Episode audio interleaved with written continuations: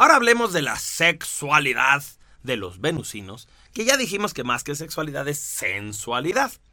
Los venusinos no tienen iniciativa ni obsesión por el sexo. No están todo el tiempo pensando en eso.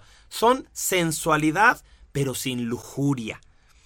Los venusinos sexualmente más bien adquieren la personalidad de la pareja actual, fluyen. Si un venusino o una venusina tiene una pareja que es así muy física, muy, muy dada a un sexo deportivo, roperazo, salto de, de, altura, quebradora. Bueno, pues el venusino también actúa así porque dice, bueno, pues esto es lo que tenemos, eso es lo que hacemos. Pero luego, suponiendo que tiene otra pareja y esta pareja es muy romántica y muy de besitos y muy de decirse cositas al oído y de poner música, bueno, pues el venusino entonces hace el amor con esa persona y todo suavecito.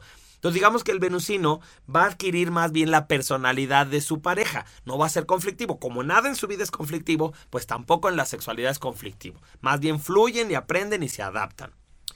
Los seducen las sensaciones. Acuérdense que el venusino es sensorial. Entonces, tú quieres complacer a tu venusino o a tu venusina, pues ponle aromaterapia, unas velitas, una cama así muy cómoda, con cojincitos, con a lo mejor muñequitos de peluche, eh, que, que huela bonito, que se sienta bonito, que la textura sea adecuada.